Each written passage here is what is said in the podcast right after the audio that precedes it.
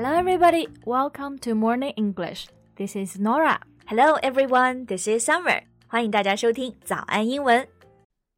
在节目的开始，给大家送一个福利。今天给大家限量送出十个我们早安英文王牌会员课程的七天免费体验权限，两千多节早安英文会员课程以及每天一场的中外教直播课，通通可以无限畅听。体验链接放在我们本期节目的 show notes 里面了，请大家自行领取，先到先得。All right, so Summer. Today's topic is like an old friend, which we've talked about many times. What is it? Sisters Who Make Waves Season Two，这个话题确实像老朋友一样啦。之前我们就聊过浪姐二的那英，还有港港姐杨钰莹。嗯，是的。那你觉不觉得这个有点像舞台的直拍？每一个姐姐我们都要聊一次。哎，讲到这个直拍，还真有个小故事。我之前就去搜这个直拍嘛，就搜到一个词叫做 pen hold。pen hold，嗯哼，就是手握铅笔。What does it have to do with the stage or the camera？对啊，其实我搜到这个 pen hold 和镜头真的没关，它其实指的就是打乒乓球的那个直拍。嗯，所以直拍的姿势就是拿铅笔的姿势。对我自己意识到之后觉得很冷。好，那我们说回来啊，嗯、这个舞台上的直拍呢，其实就可以用这个词啊，focused camera。对，是有一个表达 focus a camera on somebody or something，也就是镜头对准谁的意思。 比如说，He focused the camera on my face。嗯，这句话意思就是说，镜头怼着你的脸在拍。对，很显胖。所以，focused camera 就是指的直拍。那后面它搭配的这个介词啊，是用的 on。比如说，那英的直拍就可以说，The focused camera is on 那英。 Right. So, who's on our focus camera today? Okay, it's on a very beautiful woman with great acting skills and a happy marriage. 所以我们今天直拍这位姐姐呢，演技好，然后婚姻又幸福。那猜不出来，因为好多姐姐都是这样哎。嗯，那就不卖关子了。我们今天要聊的这位呢，就是胡静。 Wow, I have to admit that she has the look that I really like.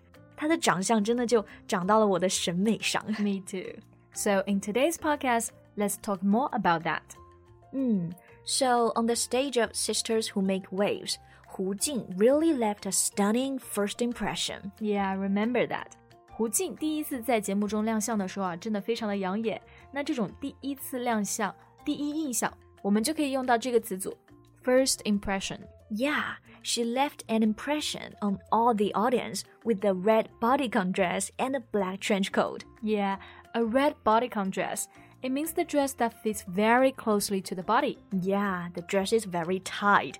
刚这个 dress 是连衣裙嘛，然后这种 bodycon dress 指的就是修身的紧身的裙子。嗯，because bodycon is short for body conscious。We talked about the word conscious before, right? Yeah，那这个 conscious 就是指的有意识的，health conscious 就是有健康意识的，body conscious 就是指意识到自己的身材，也就是说紧身的。对。So Norah, do you like wearing a bodycon dress in summer? you know, you've got a nice figure. Mm, thank you, but no. I like dresses that are more casual or chic. Chic Norah，时尚的 Norah。好，那说回胡静，她除了穿了紧身裙，还穿了一件很酷的黑色风衣。这个风衣呢，我们就可以说 trench coat。Yeah。然后你知道 trench 这个单词本来是指什么吗？好像是沟渠是吗？对，但是在战争时期的时候呢，这种风衣非常的实用，所以之后大家发现这种衣服还挺好看的，就流行起来了，所以也就沿用了这个名字 trench coat。嗯，I see. So with the bodycon dress and the trench coat, you can imagine how cool she looked like. Exactly. And some commented that she seemed to show up at the wrong occasion. 就是她太霸气了，别人都说她走错了场子。嗯， 那这个霸气大家能够想到什么样的表达吗？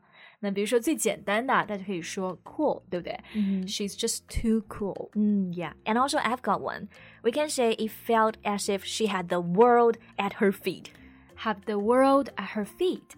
字面的意思就是说整个世界都在他的脚下，那这个表达就非常的霸气啊。对，就更霸气。And we can also use the expression to describe people who are very famous, popular, or successful. 嗯，那我还想到另外一个在美式英语中常见的一个口语表达，叫做 badass。It means very good or impressive. Right，就是特别厉害、特别酷的意思。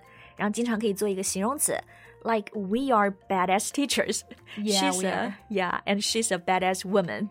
对，那东西很酷，也可以说 I want to get a badass car. You're already badass yourself.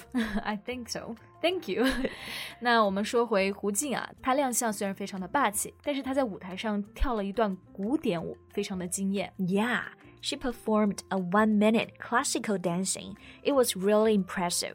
那这个古典舞和古典音乐一样， 都可以用 classical 这个单词，classical music, classical dance。 And do you know how much is the black dress that she wore on stage? 嗯，她跳舞穿那条裙子的价格吗？我猜应该很贵，因为看其他姐姐的衣服啊，还有首饰啊，都很 pricey。 No, not Hu Jing.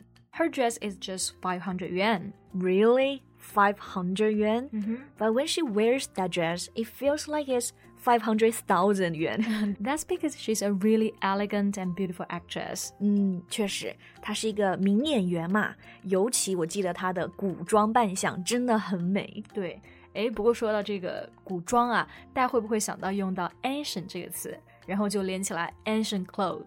但其实不是，嗯因为 ancient clothes 指的是古老的服装了。其实要说古装呢，用 costume 这个单词就可以了。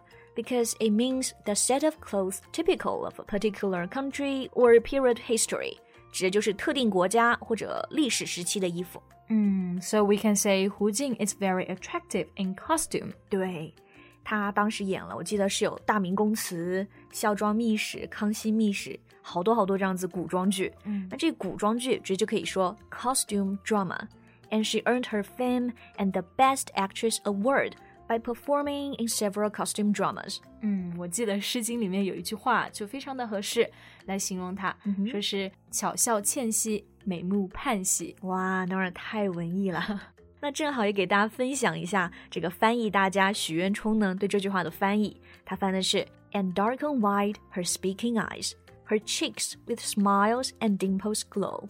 嗯，That's also very beautiful. Her speaking eyes， 意思就是说她的眼睛好像会说话。Smiles and dimples glow. Dimples 就是指的酒窝。那这句话其实就是说笑起来会有很好看的小酒窝。 Yeah, all right. Now I know how to describe her beauty. You also said earlier that she is happily married, right? Yeah，她不仅人美戏好，婚姻呢也是非常的幸福。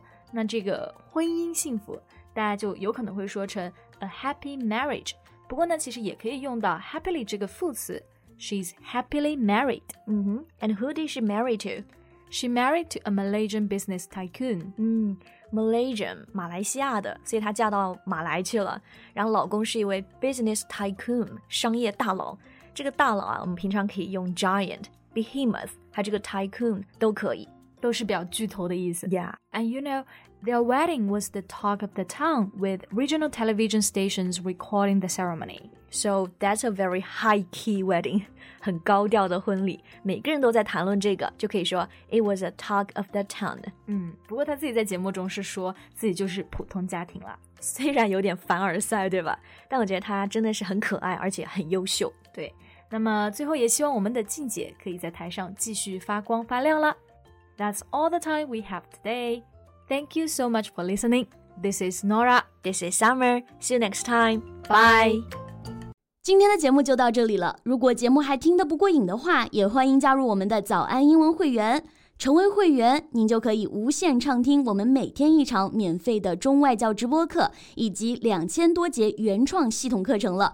今天我们限量送出十个七天免费试听权限，试听链接放在我们本期节目的 show notes 里了，请大家自行领取，先到先得。This podcast is from Morning English. 学口语就来早安英文。